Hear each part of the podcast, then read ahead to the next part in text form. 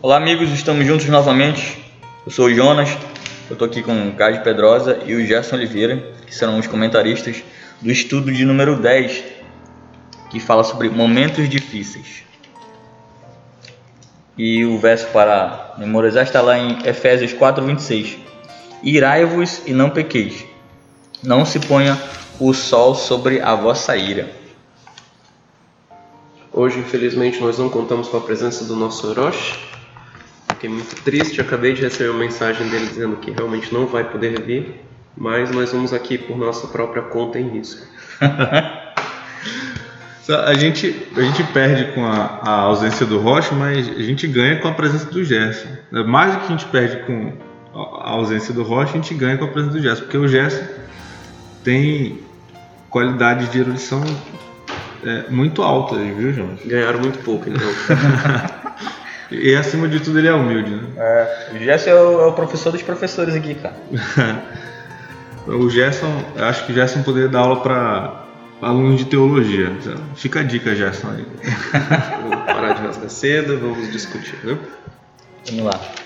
Eu, eu, vou começar com um tema que, que para mim é o, é o tema, um dos temas principais aqui, que fala sobre os conflitos e os abusos, o controle e o poder que, que, que é exercido sobre as pessoas, em especial no lar.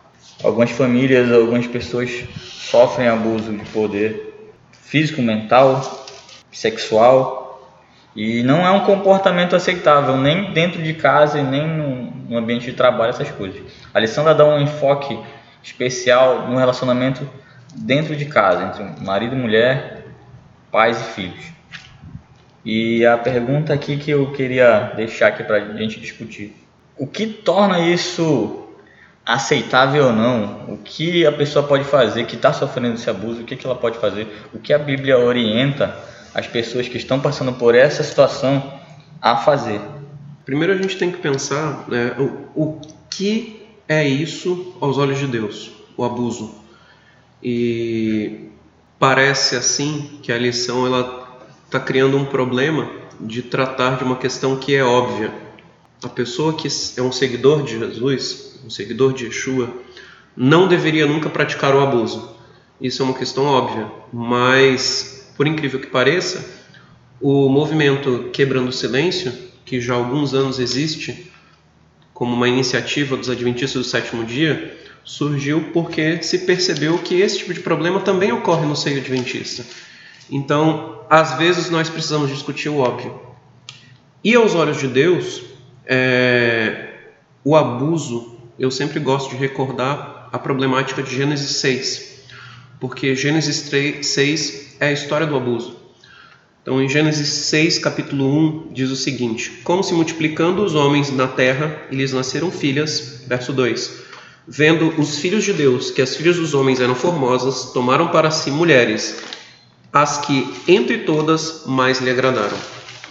E aí, a tradição judaica é muito clara em apontar que essa expressão que tomaram para si mulheres que lhe agradaram é realmente uma, uma, uma expressão para o estupro.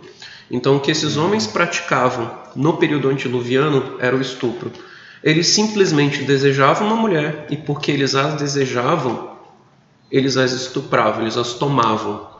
E, e é interessante você observar também a conexão linguística desse texto com Gênesis 3.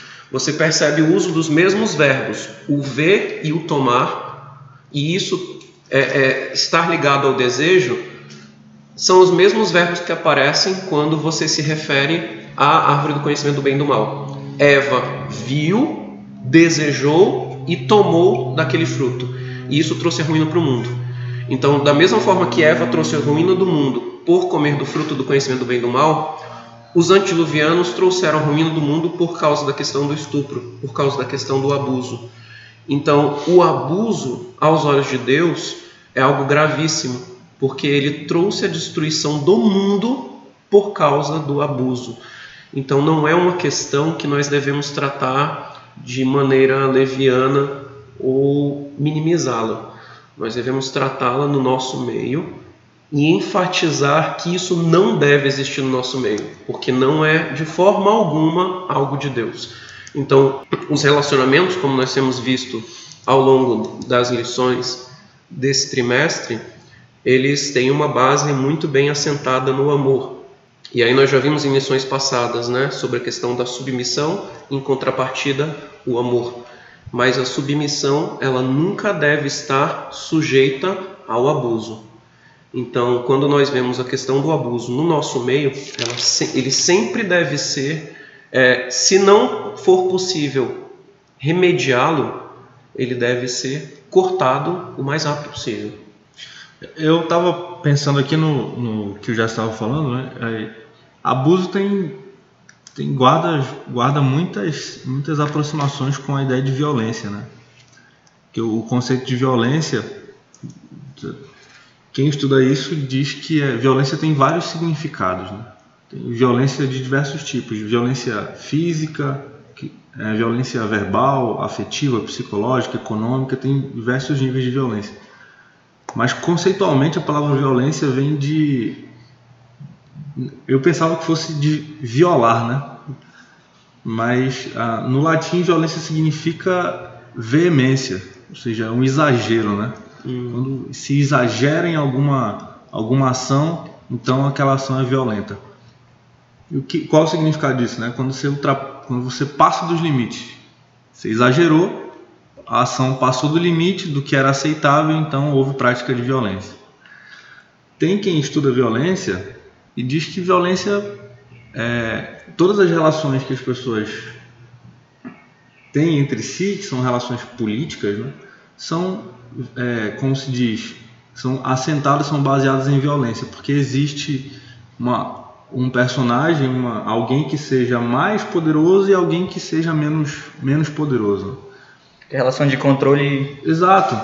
São as. A, então, então todas as relações estão assentadas nesse a, a partir dessa perspectiva, né? Tem outra perspectiva que diz que, na verdade, a violência não é bem assim, né? A violência é todas as pessoas têm, praticam violência de alguma forma e a gente tenta se equilibrar aos poucos, né, vai tentando se ajustar e as nossas relações não precisam ser necessariamente de violência constante, que aí é o, o é, porque o que que isso significa, né? Que não vai ter alguém que o tempo todo vai violar as, o espaço dos outros, né?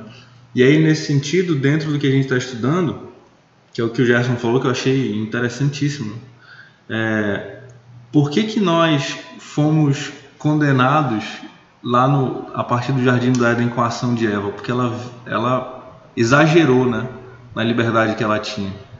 E aí, a partir desse exagero, ela trouxe a maldição para toda a humanidade.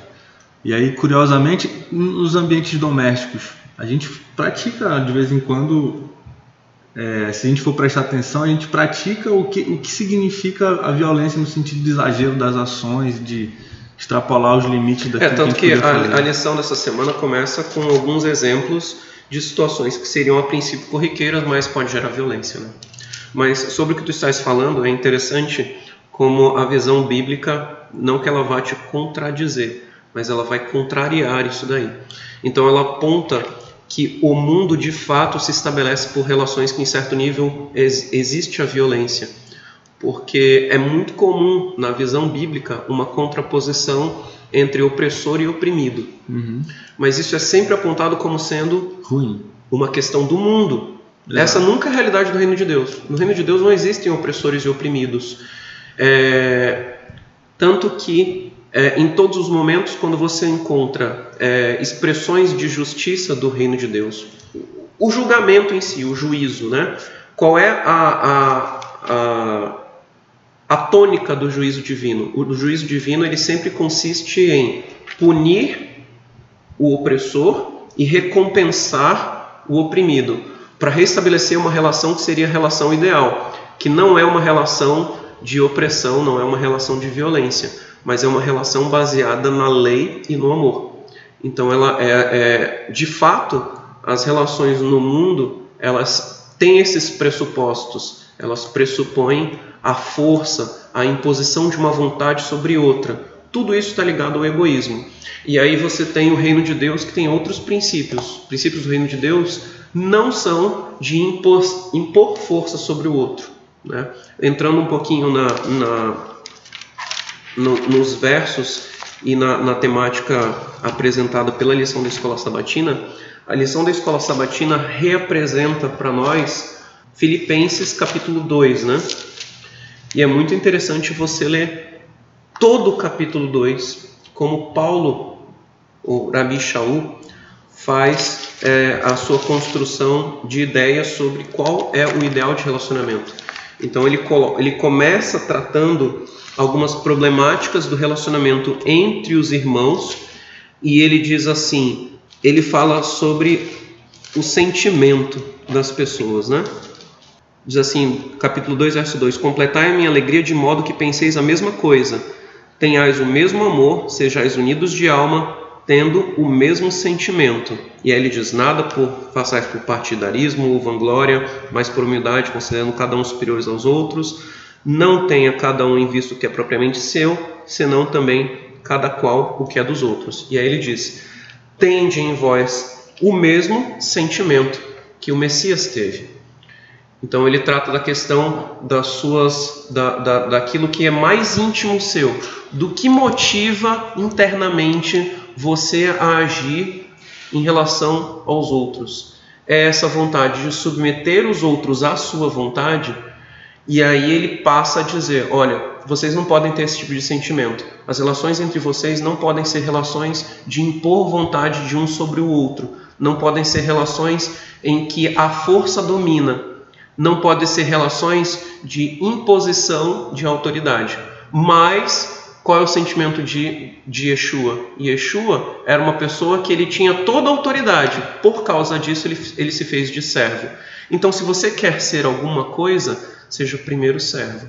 Se você quer, é, é, se você tem que se preocupar com algum interesse, preocupe-se com o interesse do seu irmão. O que, que seu irmão está precisando? O que, que seu irmão está necessitando nessa hora que ele não é atendido e que você que está próximo dele pode fazer alguma coisa.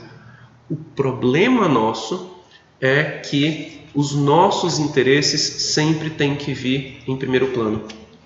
É por isso que eu acho muito interessante o que está lá no Pirkei Avot, que é só, só já contextualiza o que é o Pirkei Avot para gente. O Pirkei Avot ele é um capítulo que ele serve de introdução às discussões que surgem no Talmud, que é uma compilação da lei judaica, da, da dos, dos ditos dos grandes sábios.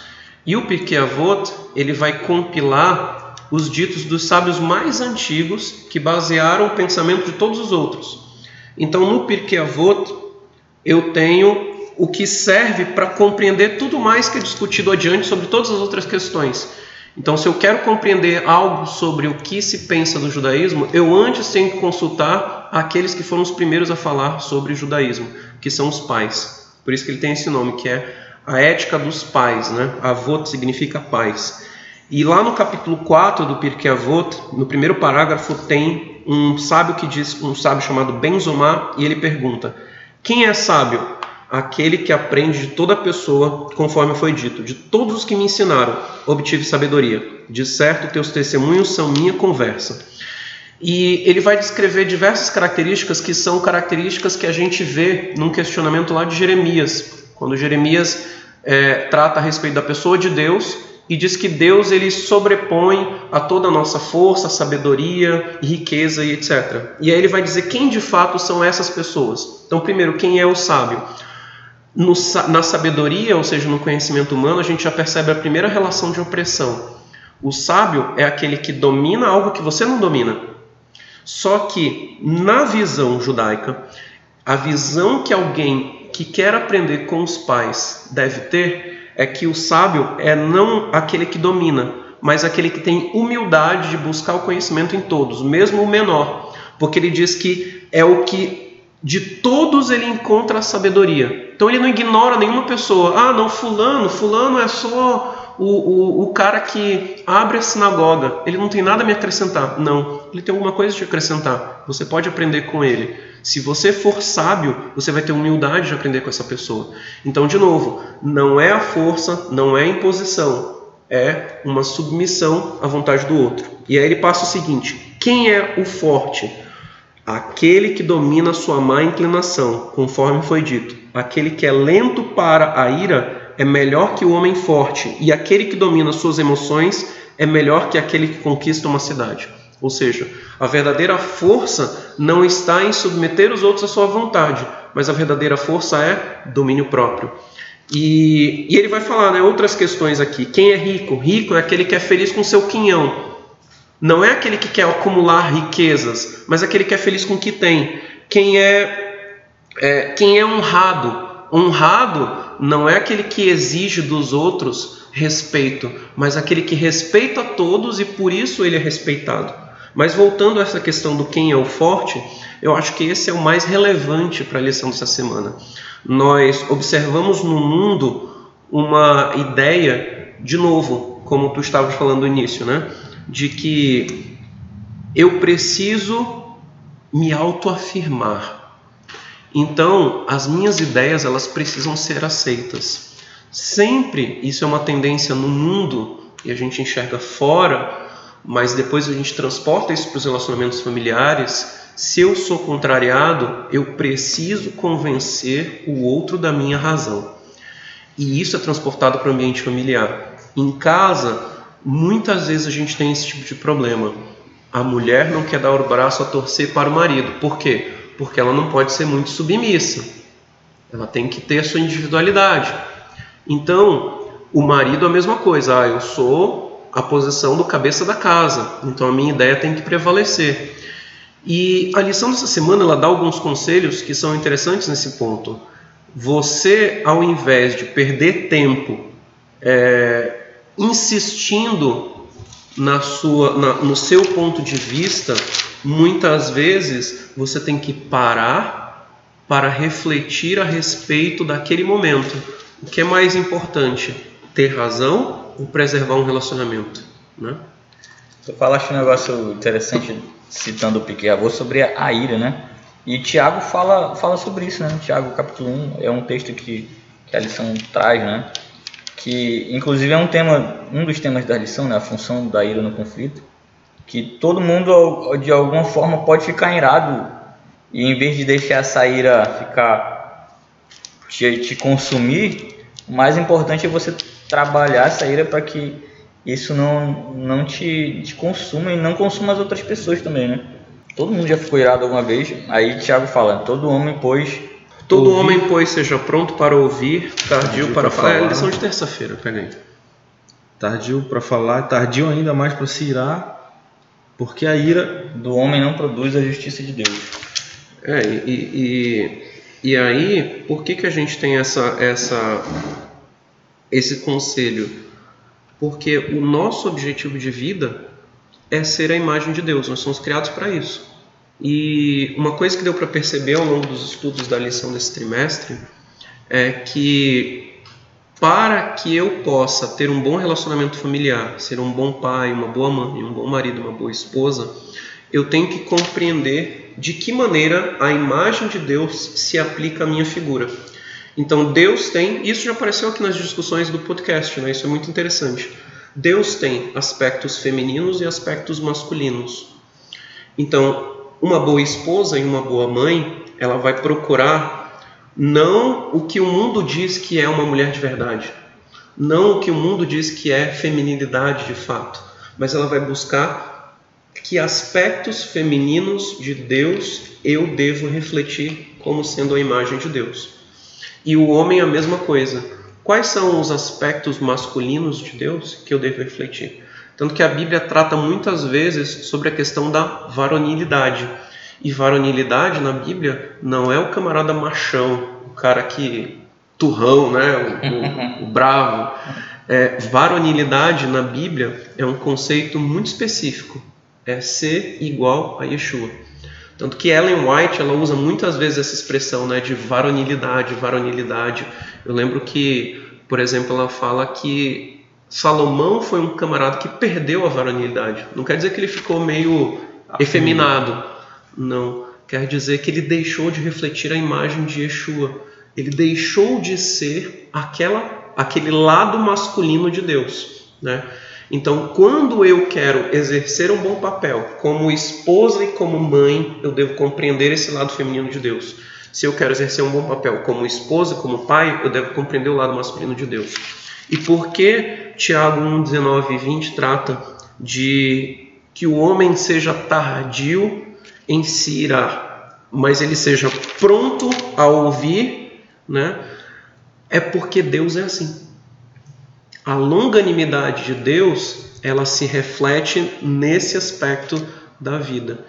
Eu lembro que até um tempo atrás nós apresentamos aqui na Bet Binei uma reflexão sobre a Paraxá, que era a porção semanal que tratava da reconciliação de José com seus irmãos. E como José reflete bem esse caráter de Deus. Como que José conseguiu ter um bom relacionamento familiar? É porque José compreendeu a misericórdia que Deus tinha com ele, apesar de todos os problemas do mundo, e era a mesma misericórdia que ele deveria demonstrar para os irmãos. E uma coisa muito muito patente na figura divina é que isso aparece inclusive lá, lá, em Isaías, né? Ou, perdão, lá em Jeremias, nas Lamentações de Jeremias, Jeremias fala: misericórdias do Senhor são a causa de não sermos consumidos. Então, se Deus não tivesse por nós misericórdia, mas se Ele sempre agisse de maneira retributiva, ou seja, se você faz uma coisa, Ele te dá o troco na hora, estava todo mundo perdido, estava todo mundo morto. O salário do pecado é a morte. Eu pequei e morro na hora. E não é assim que Ele age. Ele age com misericórdia. Então ele primeiro oferece oportunidades de salvação para que ele possa te oferecer o perdão e aí você alcançá-lo. Ele não vai te retribuir na medida em que você age. O problema nosso, dos nossos relacionamentos diários, no casamento principalmente, é, na educação dos filhos muitas vezes, é que nós queremos agir sempre dessa maneira retributiva. O meu cônjuge fez alguma coisa contra mim, eu tenho que dar um troco. Se o meu cônjuge me xingou, eu vou pelo menos gritar com o meu cônjuge. E, e, não, e não é esse o princípio do reino de Deus. Se Deus é longânimo e todas as vezes que nós o ofendemos, ele espera antes de nos punir, para que nesse tempo em que ele digamos assim, né? Eu ofendi a Deus hoje, ele planeja me punir daqui 10 dias. Mas se nesses 10 dias eu me arrependo, quando chega no décimo dia, ele me oferece perdão e não a punição que ele esperou 10 dias. Com a gente não é assim, né? Então, quando ele trata. Tô falando demais. não, quando tá, ele... fica à vontade. Por isso que a gente trouxe aqui, cara. Quando ele, quando ele, ele trata dos relacionamentos humanos e aí nós é, podemos buscar o discurso de Yeshua no monte. Ele diz que se o teu irmão te ofende, se o teu irmão te agride na face, você oferece outra. Isso é antinatural, mas é uma lição de misericórdia. É, não é que diz bate de novo, não, não é isso que Yeshua está dizendo. Ele está dizendo dê ao seu irmão uma nova oportunidade para ele mudar de comportamento e para que ele se arrependa. Porque o natural nosso é devolver violência com violência. E aí, quem aprende com Yeshua aprende outra, outra norma de vida. Eu acho que aparece na lição dessa semana também esse texto de, de Shaul dizendo: Não pague o mal com o mal, mas devolva o mal com o bem. Romanos 12, 21. Eu, Gerson, tem uma, um trecho aqui de 1 João 4, versículos 7 e 8, que diz. É um texto clássico, né? Tem até uma musiquinha da, que se canta com as crianças. Infantil, a, gente, né? a gente aprende e é. nunca mais esquece, que é uma música muito bonita e tem um ensinamento teológico profundo que é aquele que não ama não conhece a Deus, porque Deus é amor. Na minha tradução diz: aquele que não ama não conhece a Deus, porque Deus é caridade. E aí, é, caridade, nesse sentido, significa exatamente amar ou, ou, cuidar das outras pessoas, né? Ser é, é caritas, que no grego significa esse, tem esse sentido de cuidado, de amor com outra pessoa, que é exatamente o que a, a provocação da, da lição dessa semana, né? Porque a, a, as nossas relações não são para nós, as nossas relações são para fora, para outras pessoas. Porque o amor só existe quando ele é vivido para fora, né? Se você vive o amor para dentro, ele não tem sentido de existência. E aí, curiosamente, quando você procura entender por que, que Deus amou o mundo, porque ele criou, né? Ele externalizou, de alguma forma ele entregou para outro ser que não é ele o amor que ele tinha. Ou seja, o amor só existe quando tem um sujeito ou um, um personagem que não é você, que você para quem você dedica o amor. E nesse é, sentido, e, e dentro Bíblia... de casa, eu queria que tu fizesse aquele comentário que a gente estava fazendo aqui nos bastidores a respeito do significado de arravá, que é o, o, o amor que existe entre cônjuges. Pois é, eu acho que é um motivo pelo qual algumas Bíblias optam por traduzir por caridade, caridade é porque justamente existe a tendência de confundir o amor de que trata a Bíblia com o sentimento. E amor na Bíblia não é sentimento. Né? Amor na Bíblia é, é, o sentimento ele é secundário em relação ao amor nas relações bíblicas. Então, é, primeiro há o amor, depois há o sentimento. Na... Tem o um significado de ação, né? Primeiro a ação, depois o sentimento. É, o, o, o, justamente porque a ação vai determinar a mudança de caráter, e aí o sentimento, a, a, o entendimento bíblico do que é um sentimento, o sentimento é aquilo que você tem mais interno, mais íntimo, e que acaba gerando as suas ações. Então, quando se trata de amor, o amor é tratado como de certa maneira, a postura que você deve ter em relação aos outros, como você deve agir em relação aos outros. E posteriormente a isso, você vai internalizando de se condicionar a agir sempre dessa forma. A, a expressão que aparece no grego do Novo Testamento, né, da Brit Hadashah, é derivada da expressão ágape. Essa é como se traduziu para o grego a ideia hebraica de amor que é o termo ahavá. Então, por exemplo, quando diz maridos amai vossas esposas, não a trateis com amargura, então a expressão, o verbo que aparece lá é agapate, que vem de agape. Mas a origem dessas ideias todas não é um conceito grego de amor, mas é um conceito hebraico. Então, os escritores bíblicos, eles eram pessoas de pensamento hebraico. Eles eram judeus, todos eles. Então, eles, mesmo quando escreviam em grego, pensavam coisas do hebraico. E uma prova disso é o uso da, da expressão é, do verbo derivado de ágape, que é, por sua vez, derivado da expressão hebraica ahava. Paulo utiliza essa, essa concepção quando ele vai tratar do amor que o marido deve ter pela esposa.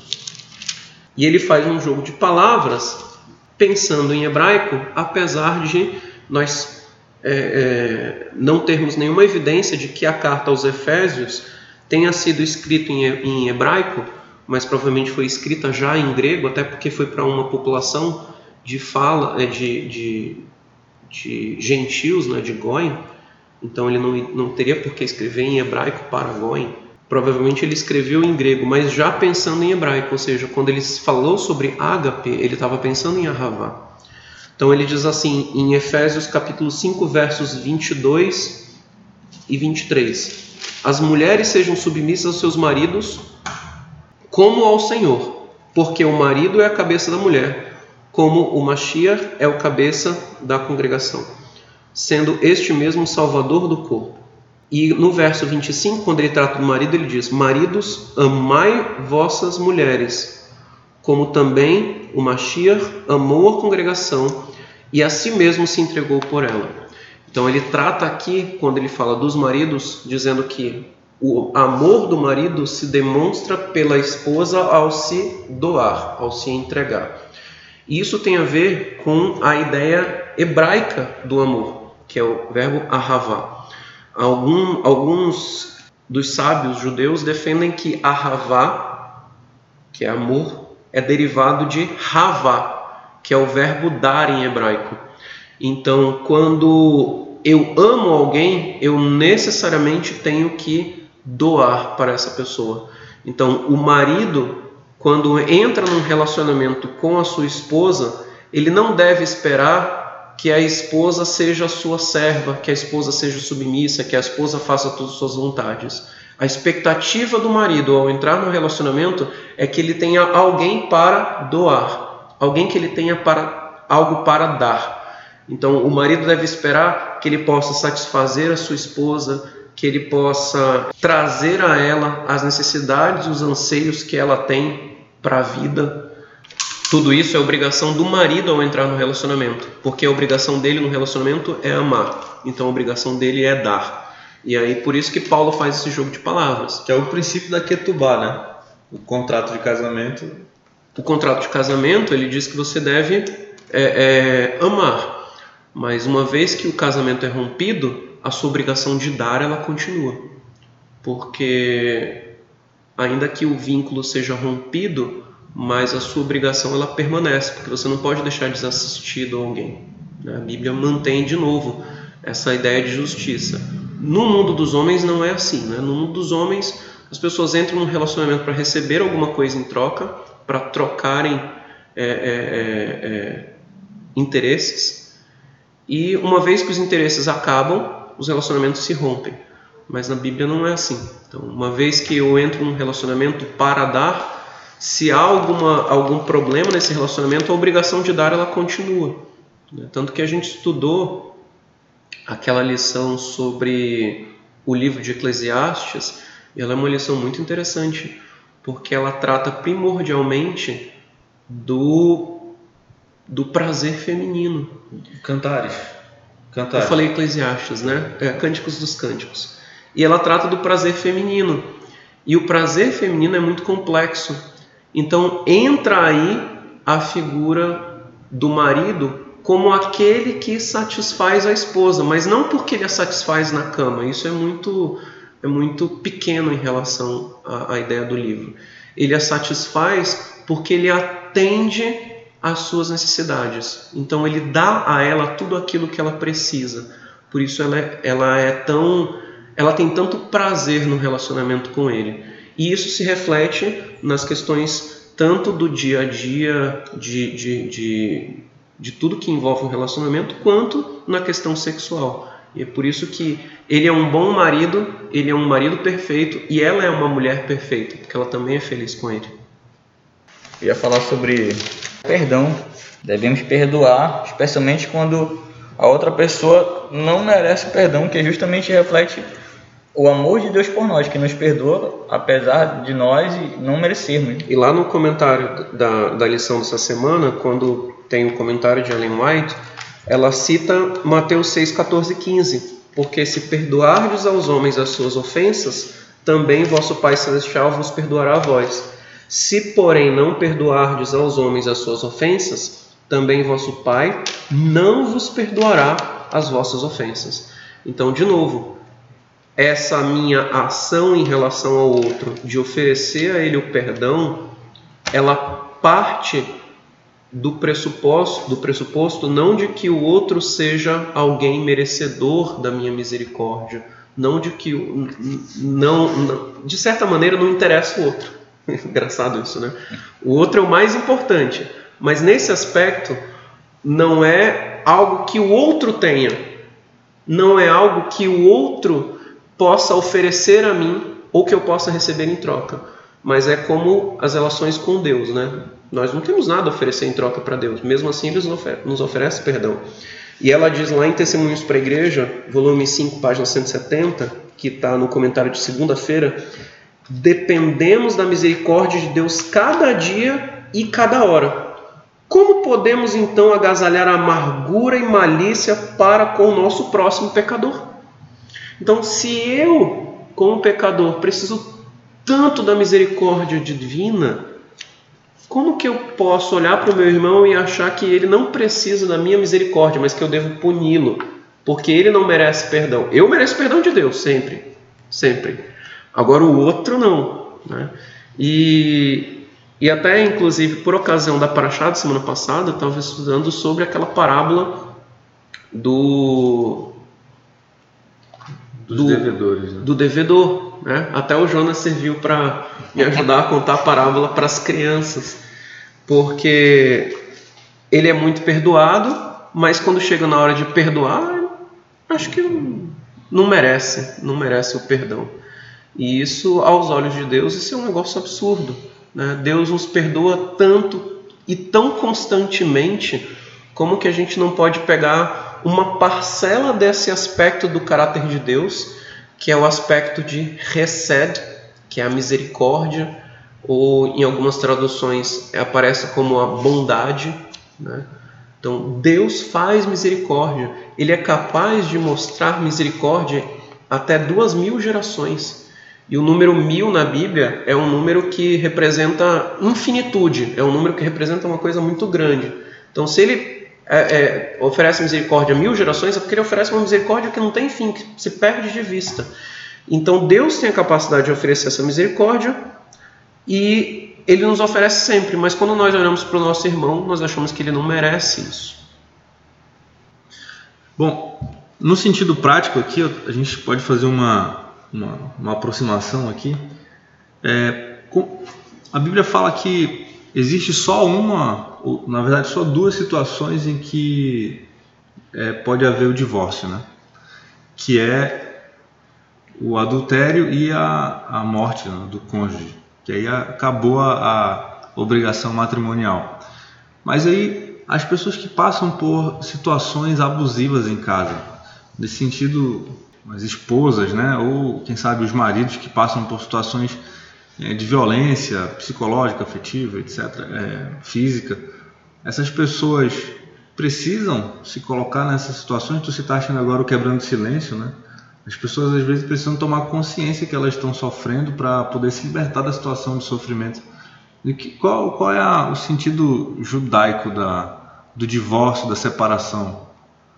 O que, que Tu Bem, pode comentar com a gente aí, Gerson. O sentido judaico é, é aquilo que nós tratamos anteriormente, né? O divórcio ele é permitido e para isso não, não, não é necessário nem adultério, nem nenhuma outra causa, basta que a pessoa se divorcie, mas permanece a obrigação em relação ao outro infinitamente, de alimentar o outro, de prover a necessidade do outro, ou seja, se você quer romper um relacionamento para não ter trabalho, você está enganado, você vai encontrar mais trabalho ainda. É aquela história, né? É, mulher pode ser até por um tempo, mas ex-mulher para a vida toda. Então no judaísmo isso é muito verdade. Mas. É... A mesma coisa vale para ex-esposo também, né? Sim, sim. Consequentemente. É, agora, assim, é, eu sou um grande entusiasta da lição de escola sabatina, desse instrumento divino que é a escola sabatina. E anteriormente ao Quebrando Silêncio, nós já tivemos alguns anos atrás, não vou me recordar quando, mas é coisa assim de 15, 20 anos atrás, nós tivemos uma lição de escola sabatina que tratou especificamente sobre relações abusivas. E o posicionamento do Adventismo do sétimo dia em relação a relações abusivas é que, por mais que a Bíblia seja muito clara de que o vínculo matrimonial ele só é rompido pela morte ou pelo adultério, mas nenhuma pessoa deve se submeter ao abuso. Então, uma pessoa que sofre abuso, ela pode e deve optar por se separar daquela pessoa que lhe agride, que abusa contra ela, porque nada justifica o abuso. Nada justifica o abuso, como nós já tratamos aqui é, abundantemente, nada justifica. Então, nessas relações, nós observamos que a pessoa que sofre o abuso deve deixar aquele que é o agressor e optar por uma vida sozinha. Essa é uma parte dura dessa história. Como vínculo matrimonial, ele só se rompe por meio da morte ou do adultério. Se não ocorreu o adultério, mas ocorreu o abuso, a pessoa pode se separar, mas ela não está no direito de casar-se de novo. E essa é a posição adotada pela, pela, pelo Manual da Igreja de 27 Dia. Então, se você sofrer abuso, se você está numa relação que é danosa, você deve optar por se afastar dessa pessoa, caso o perdão não seja possível. Então, sempre se deve oferecer oportunidade de perdão. Você deve observar se o perdão pode trazer solução para o relacionamento. Mas você nunca deve oferecer o perdão ao ponto de que a sua família, no caso seus filhos, ou a sua saúde, a sua integridade física ou a sua vida estejam em risco. Lembrando, e isso é um princípio interessante do, do ponto de vista judaico, né? todo o sentido de haver a lei é para a proteção da vida.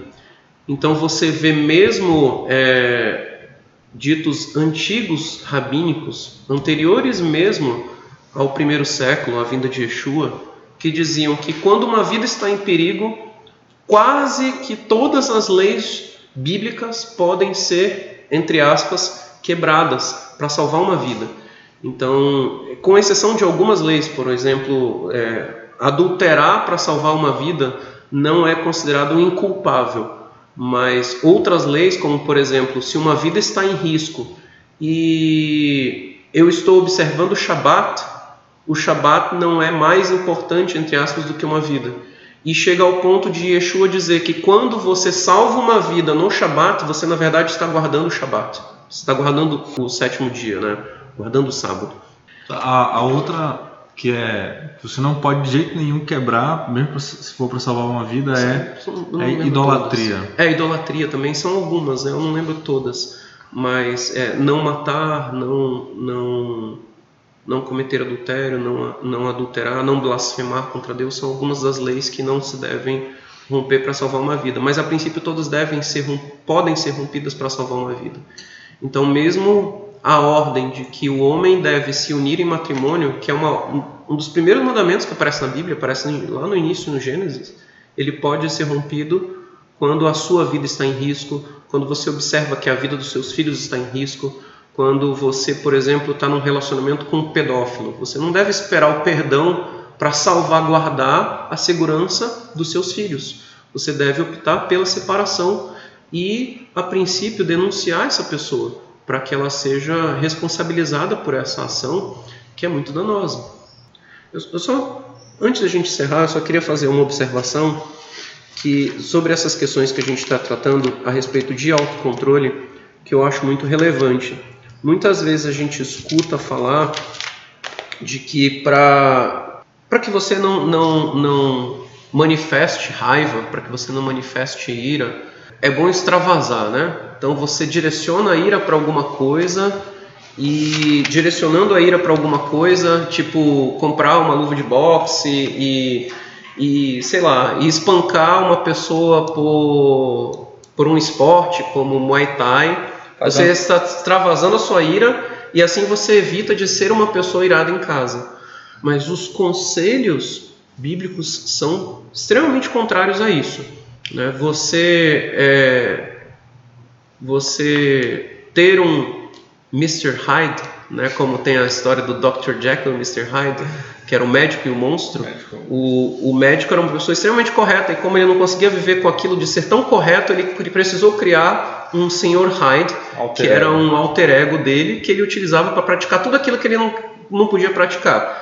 E acabou que esse alter ego acabou dominando a vida dele. E isso é verdadeiro. Se nós deixamos, se nós damos vazão à ira com uma externalização da ira, ah, eu estou extravasando para depois não descontar em ninguém, eu estou descontando aqui nessa parede, por exemplo. Isso é contrário a todos os conselhos bíblicos, que são esses que a gente já viu, e são contrários também aos conselhos da, da, dos testemunhos da irmã White. A irmã White sempre fala no sentido de autocontrole, autodomínio. Domínio próprio é a chave para um bom relacionamento. Por quê? Porque se você pratica a ira constantemente, seja por meio de um esporte, seja por meio de, de qualquer, qualquer meio que seja, se você alimenta a ira, você vai acabar manifestando a ira e ela vai ter domínio sobre você. Então, se você quer evitar de ter conflitos em casa, comece dominando a ira que está dentro de você. Que é a, a prática da ação que a gente estava falando sobre o, o ainda agora, né? Então, amar é uma ação depois de um sentimento. Ah, se abster de praticar a ira também é uma ação e aí por consequência vem um sentimento depois, né? Tem uma citação que eu acho interessante de Ellen White no Patriarcas e Profetas, no capítulo que ela fala sobre os antediluvianos, que ela diz exatamente isso, citando um trecho de Salmos, que diz que as pessoas se tornam iguais aos ídolos que elas, as pessoas se tornaram iguais aos ídolos que elas esculpiram, ou seja, ocas, né? Vazias, não tinham Deus. E nesse sentido, nós, por praticarmos uma ação frequentemente, a gente acaba fazendo com que essa ação seja a expressão do nosso caráter. Né? Na, na lição de domingo, o comentário de Ellen White, que está refletindo a Cristo, página 285, que é a meditação de 1986, ela diz: A religião do Messias mantém as emoções sob controle da razão e disciplina a língua Sob sua influência, o temperamento precipitado é subjugado e o coração se enche de paciência e mansidão. Então, uma vez que nós nos controlamos, nós conseguimos ter bons relacionamentos com os outros. Se nós não buscarmos pensar no sentimento dos outros, no interesse dos outros, na necessidade daquelas pessoas que fazem parte da minha família, eu vou acabar agredindo essas pessoas, porque eu vou tentar impor os meus interesses, dar vazão à ira que está contida dentro de mim. Então, nunca exercer a ira, sempre buscar exercer a misericórdia. Bom, nós chegamos ao final de mais um podcast, mais um Bet Midrash. Nós temos muita alegria de ter compartilhado essa, esse estudo com você que nos ouve agora. E nós convidamos você a compartilhar também essa alegria dividindo esse, é, esse link que nós produzimos aqui com os seus amigos, com a sua família, nos grupos de WhatsApp, amigos de Facebook, com a família, pessoal da escola sabatina, pessoal da escola, da faculdade, do trabalho, as pessoas que você pensa que Deus escreveu através da, do autor da lição, uma mensagem para elas, compartilhe esse link. É, isso é um instrumento de muitas bênçãos para muitas famílias, para muitas pessoas, e certamente Deus vai abençoar você e a pessoa para quem você compartilhar. Você pode, inclusive, é, dizer lá no, no momento da, dos apontamentos da escola sabatina, né, Jonas? Isso. Que você fez um, um contato missionário. Contato missionário, compartilhou esse link aqui do podcast com o teu amigo, já, já vai valer. Nós estamos nas redes sociais, Instagram, Facebook, Twitter e nós estamos também no YouTube, Beit Midrash. E nós estamos, nós estamos é, no Spotify e no Castbox. Nós estamos também no podcasts da, do iOS. do iOS. Nós temos aqui hoje uma presença que vai se tornar cada vez mais frequente ele não vinha antes porque a agenda dele é lotada. Mas a gente está fazendo essa intimação publicamente agora. Viu, Gerson? E Gerson, a gente fica muito feliz que você esteja com a gente, de verdade. A gente aprende muito sempre com o Gerson. E com o Rocha William, então Rocha William volte logo também. Ele já pensou, Jonas, uma dupla super dinâmica, né? Prepara três horas de podcast, hein? William e Gerson. É, aí. Da última vez deu três horas de podcast. É verdade. Cara, Bom, Gerson, eu penso que você tem aí uma recomendação de. É porque sempre tem recomendações de livros no podcast. Eu fico muito e feliz que você possa teve um livro que, que eu me recordo que foi muito interessante a leitura dele há muitos anos atrás, que se chama é da Casa Publicadora Brasileira. Ele se chama Ira sob Controle, de Larry Yeagley.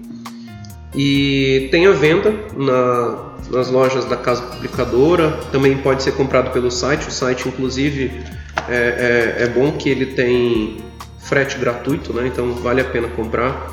Outro livro que vale muito a pena ler é Como Lidar com as Emoções, de Ellen Goldwhite, também à venda na CPB. É um livro que é muito interessante sobre o assunto. Também vai enfatizar a questão do domínio próprio. Outro livro que vale muito a pena da irmã Ellen White é para toda essa lição e tem conselhos excelentes. O Lar Adventista. Então é um livro fantástico. E finalmente, eu acho que é uma leitura que vale a pena não só para nós entregarmos as pessoas que estão que são próximas a nós, mas também para que nós leiamos o livro do Impacto e Esperança desse ano, que é a Esperança para a Família. Por quê? Ele inclusive começa como ponto de partida dele o texto de Tiago 1:19 dizendo que todos devem ser tardios para falar, tardios para se irar. Então é, é, é uma excelente recomendação esse livro. Nós, inclusive, no, no, pequeno grupo de que eu participo, nós estudamos esse livro, nós estamos estudando esse livro em um outro grupo também. É um livro que vale muito a pena ser lido e compartilhado. Obrigado, gente. Até logo. Deus abençoe vocês.